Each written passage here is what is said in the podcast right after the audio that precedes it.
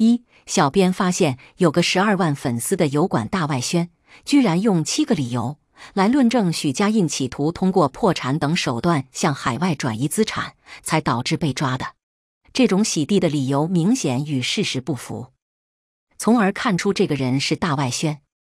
二恒大二零二零年九月暴雷，二零二三年八月十八日在美国纽约申请破产保护。二零二三年九月二十一日，许家印被抓。稍微有点常识的人也能知道，暴雷之后，广东省政府工作组入驻，许家印不可能再向外国转移资产。三，小编就收集几个事实，打脸这位大外宣。许家印的二儿子许腾鹤，二零二一年十二月以一千二百五十万美元折价出售位于洛杉矶日落大道的一栋豪宅。这是向中国转移资产，不是向外国转移资产。四，二零二二年三月二十二日，自恒大股票停牌起，十八个月以来，许家印仅有的现身，基本都是恒大集团内部的保交楼专题会、月度工作会议。也就是说，许家印早就丧失了完全的人身自由，每月会议说是被中共压着出席，也不算夸张。五。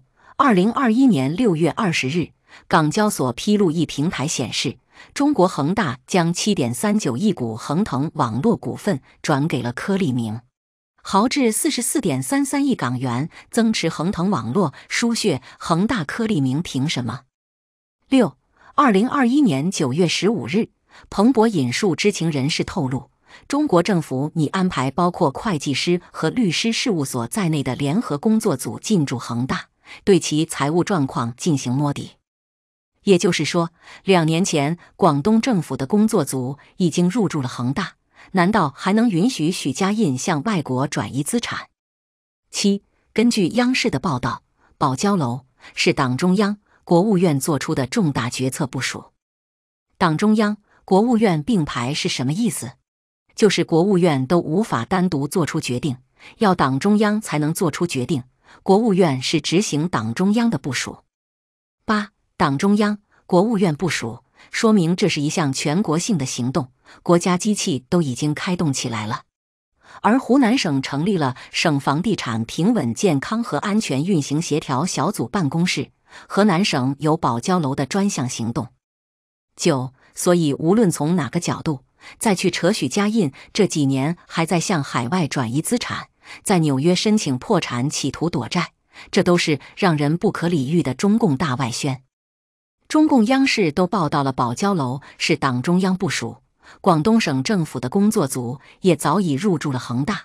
许家印在过去的一年半中，除了保交楼会议，就没有露过面，早就失去了人身自由。大外宣还能这样洗地，也是奇葩了，弱智到令人啼笑皆非。十，下面给大家介绍点轻松的，大家都关心的恒大歌舞团的小姐姐。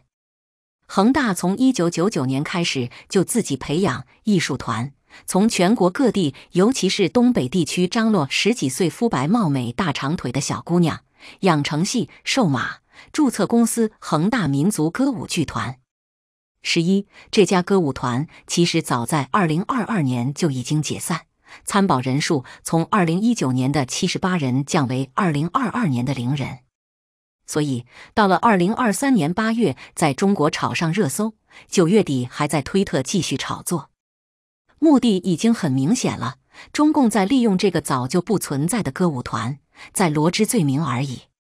恒大二零二三年八月十八日在美国纽约申请破产保护，而炒作恒大歌舞团是在二零二三年八月一日。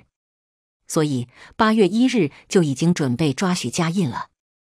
十二，炒作恒大歌舞团在前，许家印纽约申请破产在后，所以不可能是因为许家印申请破产激怒中共被抓，时间线都穿越了。十三，不过既然炒作，小编也给大家扒几个恒大歌舞团的小姐姐。